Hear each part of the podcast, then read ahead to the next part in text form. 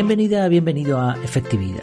Aquí hablamos de efectividad sin olvidar las cosas importantes de la vida, como lo es aprender, aprender al máximo y aprovechar el tiempo. El título del episodio de hoy es Lo que hace que un contenido sea excepcional. El tiempo que podemos dedicar a aprender es cada vez menos y los ladrones del tiempo son cada vez más numerosos y más fuertes. Las 24 horas del día siguen siendo las mismas, pero estamos más ocupados. Así que cuando consumimos contenido, aquellos a los que nos gusta aprender, queremos que eso, ese tiempo, ese contenido nos sirva de algo. La forma más sencilla de saberlo es pensando en qué hemos aplicado o qué hemos aplicado de un contenido, como por ejemplo un libro. Hacemos resúmenes, mapas conceptuales, anotaciones, algunos hasta grabamos podcast hablando del libro en cuestión o de otro contenido, da igual. Aún así, a veces uno siente que no ha aprendido mucho y cuando esto sucede, nos sentimos fatal. Pensamos que no hemos sido productivos, que hemos tirado el tiempo a la basura, que ese libro o ese contenido ha sido un engaño. Probablemente había mejores sitios en donde aprender. Y esto probablemente, por una cuestión de cantidad, en muchos casos es cierto. Solución, pues buscar contenidos de mayor calidad o mejorar la aplicación práctica. Mea culpa, la culpa es nuestra. Sin embargo, hay otra forma de verlo. Vamos allá, vamos a verla. Pero antes recordarte que una excelente forma de aprender es entrar en la Academia Efectividad. En efectividad.es tienes todos los detalles. En breve vamos a estar en marcha. La próxima semana comenzaré a poner, a diseñar toda la web, todas las páginas que me faltan, eh, los métodos de pago, los las diferentes membresías, los planes, todo y creo que para la siguiente estaremos abiertos.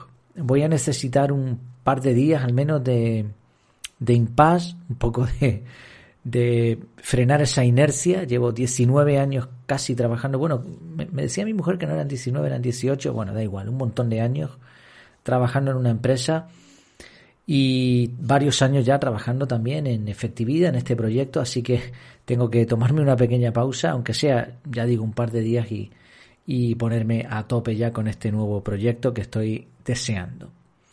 Si quieres más información, si quieres apuntarte, pues en efectividad.es o cualquier cosa efectividad.es barra contactar y me dices lo que, lo que estés pensando, sin problema. Vamos allá, vamos a hablar de esos contenidos que son excepcionales. Si lees muchos libros, haces cursos o escuchas podcasts, como es mi caso, sabes de lo que hablo. Esta sensación de que podíamos haber invertido el tiempo mejor, de que hay mucho contenido de calidad que está ahí fuera, sin descubrir. Si nos dejamos llevar por Google Books, hay 170 millones de libros. Pero esto solo está acotado a los catalogados según el ISBN, que son los identificadores universales de todos los libros en el mercado comercial. ISBN, International Standard Book Number. Eh, luego está el ISSN, International Standard Serial Number, que sirve para publicaciones periódicas como una revista. Y estos solo son libros y publicaciones periódicos, periódicas, así que imaginemos todo lo que hay en el mundo. Algunos estudiosos acumulan libros y otros contenidos sin que puedan siquiera abrirlos. Humberto Eco es un ejemplo de esto. Se dice que tiene una biblioteca personal de más de 50.000 libros y algunas de sus bibliotecas, de sus espacios están diseñados de forma laberíntica y luego tiene algunos libros eh, incunables, como esto, esto viene también de Nassim Talib, que por cierto tiene otro, otra antibiblioteca en su caso, él inventó este término para hacer referencia a todos los libros que tiene y que nunca podrá leer. Y le recuerda que cuanto más sabe, más le queda por saber. Estos son solo dos personas que tienen un montón de libros, imaginemos lo que hay en el mundo entero. Y no hemos hablado de vídeos de YouTube, podcast o memes. La cuestión es, ¿cuánto se puede aplicar de un contenido? Vamos a poner el ejemplo clásico de un libro. En, realidad, por lo menos en mi experiencia, a menos que sea un libro manual o algo así, solo se pueden aplicar una o dos ideas prácticas de un entero libro. Y es sencillo entender por qué. La mayoría de autores tienen una idea brillante y con eso comienzan el libro. El resto es relleno. Muchas veces se centran en ideas secundarias o apoyar con experiencias o con ilustraciones con lo que sea esa idea, explicártela de diferentes maneras, etc.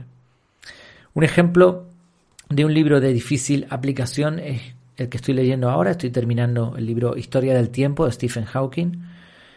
Eh, realmente no hay nada que pueda aplicar ahí. Y es un libro extenso, no es un libro corto. Y eso si, hablamos de un libro. Si hablamos de otro tipo de contenido, la relación de provecho podría ser todavía menor. Sin embargo, hay un punto a tener en cuenta. Es posible que no veamos aplicación práctica, pero que nuestra mente sí que haya cambiado de forma radical. Nuestros paradigmas, forma de pensar, han sido modificados. Esos esquemas mentales, esos patrones neuronales, se pueden modificar gracias a un libro o a un contenido.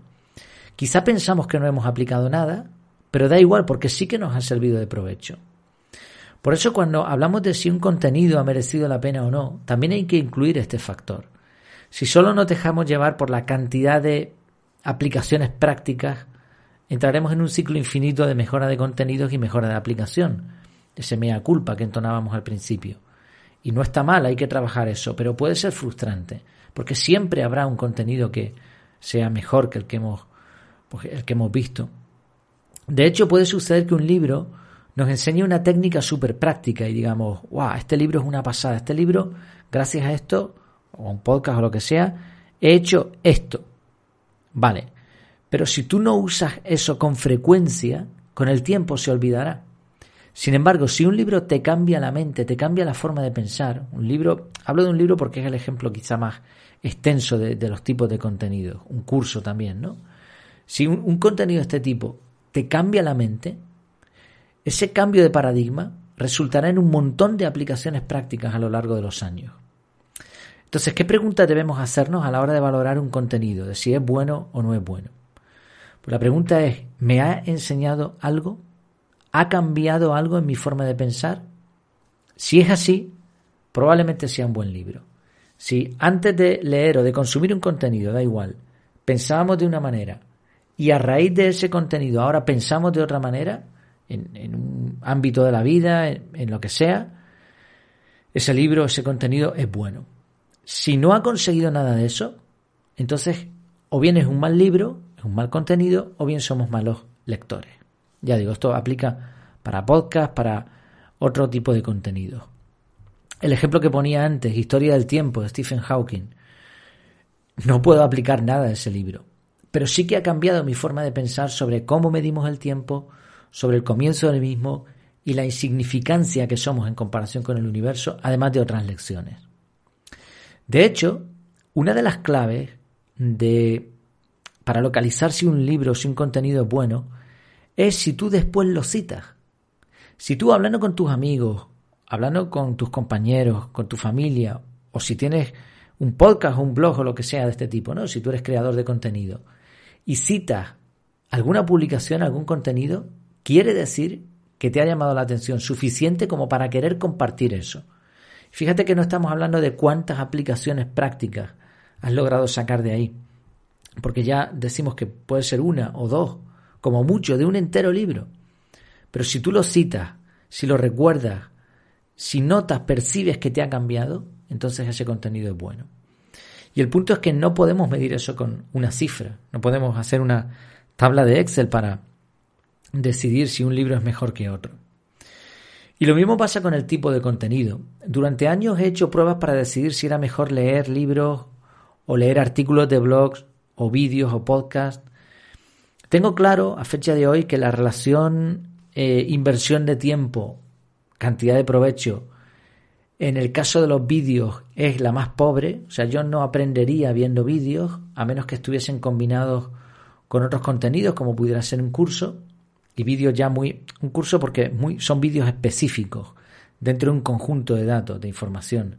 Pero ver vídeos de un canal de YouTube o cosas así eh, tiene su espacio pero no es la mejor forma de aprender, para mí por lo menos.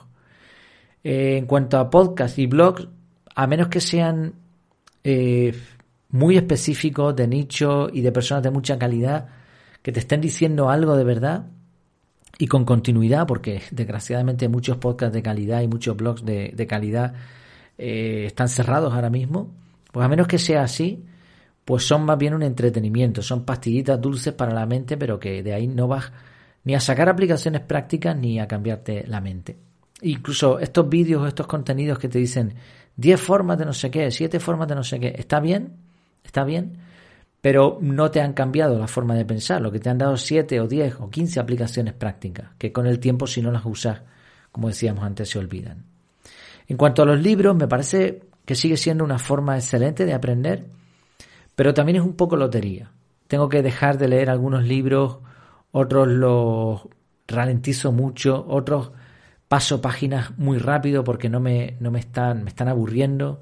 Me ha pasado en varios libros últimamente de autores americanos que leo la parte práctica y pueden ser dos páginas y después vienen un montón de anécdotas de su vivencia, de sus historias y, y todo eso pues obviamente me lo salto porque no me está sirviendo de nada. Ahora me está pasando con el libro de Berto Pena, eh, no me voy a acordar el nombre, pero bueno, es un libro del el primero que él escribió, creo, por lo menos el primero que tuvo fama. Y me está costando horrores terminar de leerlo, así que entre medias pues voy leyendo otros como el Almanaque de Naval Ravikant, que ya lo terminé, o este que te comentaba. Por eso un consejo sí, aquí, aquí entre paréntesis, mejor usa lectura orgánica, más que lectura lineal. Si no sabes de lo que hablo, busca en internet lectura orgánica o lectura orgánica efectividad y te va a salir ahí un artículo y un podcast hablando de este tema. También hay que pensar en, cómo es nuestro entorno. Una persona que pasa mucho tiempo en carretera, imagínate que es un camionero que quiere aprender y, le gusta y dedica un montón de horas a, pues, a quemar ruedas en la carretera. Pues quizás le venga muy bien el formato podcast. Pero alguien que nunca está en posibilidad de hacer multitarea efectiva, como podría ser conducir y escuchar un podcast, pues va a tener muy complicado escuchar contenidos mientras hace otras cosas. Quizá opte por leer artículos especializados de una temática muy concreta y muy cortos, ¿no? En mi caso ahora voy a entrar en una etapa distinta y por eso también estaba valorando qué hacer con, los contenidos que consumo. Ahora debo seleccionar con mucho cuidado lo que voy a, lo que voy a leer, lo que voy a escuchar. En los últimos meses me había limitado a Feedly para los artículos en ratos muertos, libros por la noche y en algún descanso, en tiempo de ocio, en vacaciones y podcast siempre que iba trabajando en el coche. Pero claro, ya no voy a seguir trabajando en el coche, así que el caso de los podcasts tendrán que ser mucho más seleccionados. Dejaré quizá alguno cuando vaya a caminar, cosa que quiero hacer los fines de semana, pero incluso puede ser que termine descartando la gran mayoría de podcasts que escucho. No te estoy animando con esto a eliminarlo, no tendría sentido que te estuviese grabando un podcast y diciéndote eso y tú escuchándolo, sino más bien a pensar qué tipo de contenido es mejor para ti. Es muy posible que si estás escuchando podcast ahora te venga bien este formato. La cuestión es la intencionalidad, como hemos visto más veces, hacer las cosas con un objetivo, de forma pensada, planificada. Si hemos visto lectura orgánica, hemos visto el tipo de entorno para elegir tipo de contenido, hemos visto también la forma de pensar, si ha cambiado, pues es un buen contenido, no tanto las aplicaciones prácticas. Y es que en realidad consumir contenidos ni siquiera son las mejores formas de aprender, leer, escuchar o ver. La mejor forma de aprender es en compañía, es cuando alguien, un mentor, un profesor, te ayuda directamente, cuando estás con otras personas, cuando estás en grupo. Por eso quiero poner en marcha también la academia.